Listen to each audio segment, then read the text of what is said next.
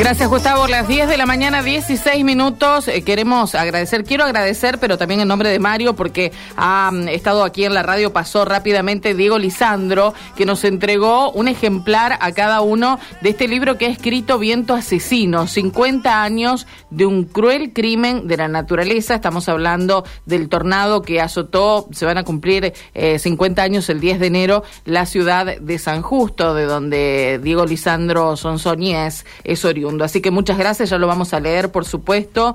Eh, esto fue en 1973 y todavía después del paso del tiempo no es una herida que no, no termina de cerrar, ¿no? Por las consecuencias tan tremendas. Y también le dejó a Johnny un libro, así que Johnny, quédate tranquilo que te lo vamos a cuidar, custodiar hasta que vuelvas. Un siglo de grandeza, hace referencia a la Liga Rafaelina de Fútbol, 100 años de la Liga Rafaelina, así que muchas gracias a Diego que se tomó la molestia de venir hasta aquí y traerlos. Y nosotros nos vamos a las calles de la ciudad a ver cómo eh, porque tenemos uno de los móviles en el norte cubriendo la necesidad, un reclamo de los oyentes que nos decían esto. Escucha.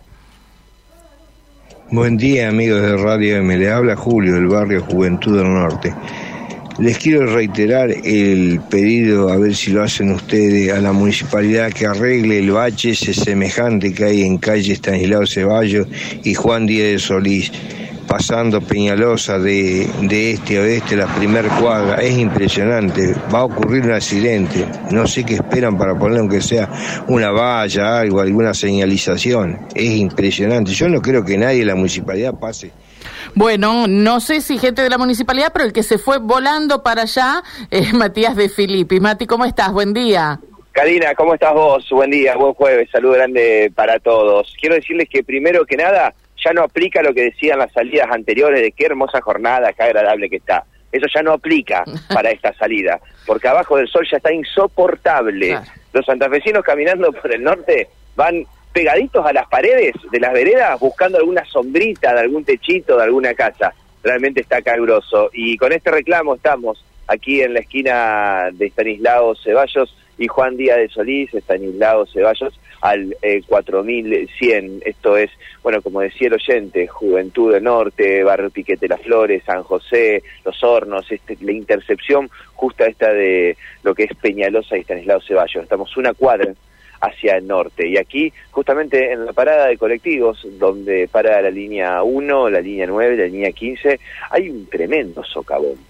Un tremendo eh, desacople, si se quiere, de las eh, placas de hormigón armado de esta calle que evidentemente con el tiempo no han sido atendidas y cada vez se fueron agrietando más y generando un tremendo eh, bache. Y está justamente en el carril, si se quiere, lento, donde tiene que parar el colectivo o los colectivos. Imagínense la situación y la dificultad de el tránsito cuando estos colectivos paran unos metros antes, como lo está haciendo en este caso el colectivo de la línea 1, porque para, busca o suben los pasajes y en vez de seguir derecho por arriba de este socavón de espacios, se va cruzando despacito al otro carril para evitar, bueno, eh, este socavón que es realmente importante. La preocupación también es de las para las motociclistas y para los eh, ciclistas. Digo, alguien que no conoce la zona y le pega de lleno a este socavón y bueno, como mínimo en una moto deja los dos amortiguadores de la rueda, como mm. mínimo,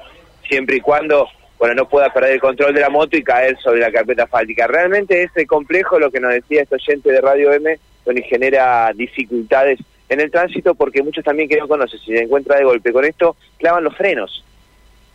Y quiero contarles que Stanislao Ceballos trae todo el flujo vehicular desde la zona de la esquina encendida, para que ustedes se ubiquen, Stanislao Ceballos comienza en General Paz, en la zona de Galicia, donde trae todo el flujo vehicular del este, centro de la ciudad, y lo lleva hacia el oeste cruzando toda la ciudad. Realmente es una arteria de mucho tránsito y en el medio de este tránsito, bueno, se encuentran con este obstáculo que, que realmente es complejo. Mucho tránsito y mucho desgaste, lógicamente. Si no se atiende cuando es incipiente el, el pocito, el bache, después se agranda desmesuradamente y ya se hace imposible, ¿no?, de transitar.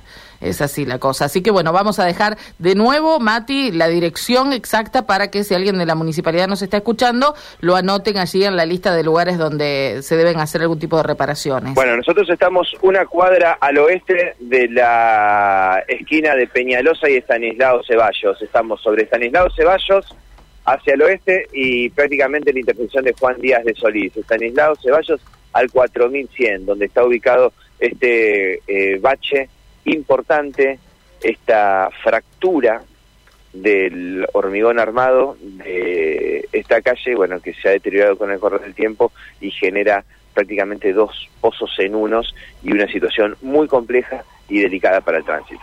Gracias, Matías. Hasta luego. Volvemos al contacto en un rato, dale, muchas gracias. ¿eh? Bueno, el emir de Qatar ya ha llegado a Bariloche, San Carlos de